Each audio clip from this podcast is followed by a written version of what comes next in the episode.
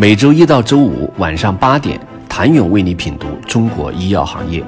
五分钟尽览中国医药风云。喜马拉雅的听众朋友们，你们好，我是医药经理人、出品人谭勇。随着疫情渐趋平稳和疫苗常规接种渐渐完成，新冠业务的颓势开始显现。新冠概念企业们在新冠领域的收入普遍开始下降，因为新冠概念有现钱的企业们又有哪些动作？检测行业的各类收购和分拆交易密密麻麻，其中包括华大基因七千六百零五万元收购基因数据公司早知道科技百分之十五的股权，热景生物一点五三亿收购。奥瑞生物百分之三十八点一的股权入局癌症早筛赛道，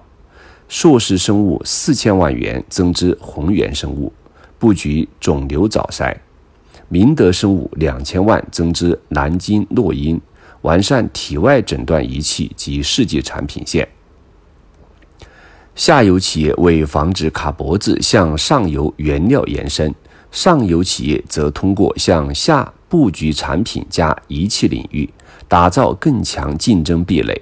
随着产业不断发展，体外诊断领域也将呈现强者恒强的马太效应，其整合只是刚刚开始。而相比检测行业，在新冠疫苗上赚了钱的巨头们，为扩张自己的产业版图，已不满足仅在国内收购，更将触角伸向海外。六月，复星医药公告称，拟以不超过十点五四亿元人民币收购新加坡规模最大的私立肿瘤专科医疗中心百分之六十股权。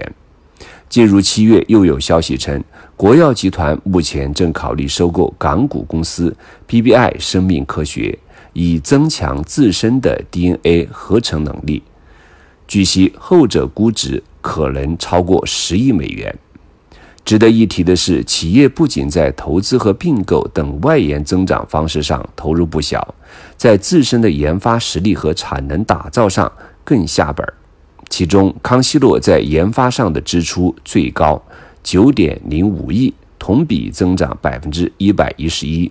智飞生物八点一四亿，同比增长百分之六十九点四九；康泰生物研发投入七点三八亿。同比增长百分之一百七十点一。二零二一年，十家上市疫苗企业的研发人员数量总计两千两百六十七人，较前一年增加四百一十五人。且几家头部新冠疫苗企业的研发人员数量远多于尾部企业。二零二一年，体外诊断行业研发费用整体继续增长，行业全年研发费用。总额六十五点八一亿，研发费用与营收的总占比百分之六点九七，研发费用排名前五的公司投入均超四亿，其中万泰生物研发投入六点八亿，达安基因六点三亿，华大基因四点八七亿。除了研发投入，在自身的产能上。企业们也不惜重金打造，纷纷在各地上马落地产业园。去年十二月，达安基因就披露了一则扩产项目，拟与广州开发区投资促进局签订投资合作协议，以不超过十亿元的自有资金投资，用于耗材及原材料的自动化生产线建设、高端体外诊断仪器设备研发和产业化能力建设。以及深化诊断试剂研发和自动化生产线建设。除此之外，迈瑞医疗投资四十五亿在武汉光谷打造科技产业园，圣香生物三点五亿打造上海产业园，宝泰生物十二亿打造厦门 POCT 产业园，华大基因四点七亿打造青岛健康医疗产业园等。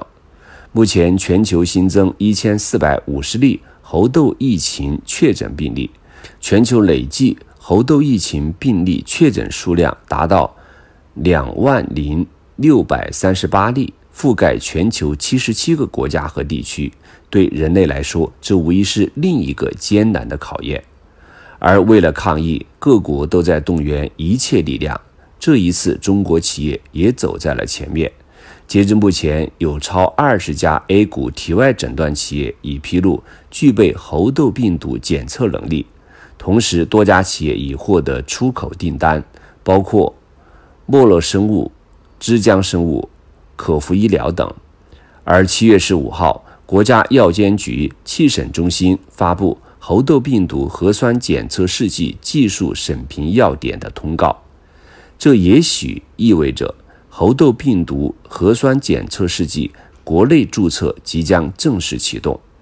有新冠的势力在前，行业里的人都明白，届时谁先拿到国内注册，便可更快抢占市场份额。谢谢您的收听，想了解更多最新鲜的行业资讯、市场动态、政策分析，请扫描二维码或添加医药经理人微信公众号“医药经理人”，医药行业的新闻与资源中心。我是谭勇，明天见。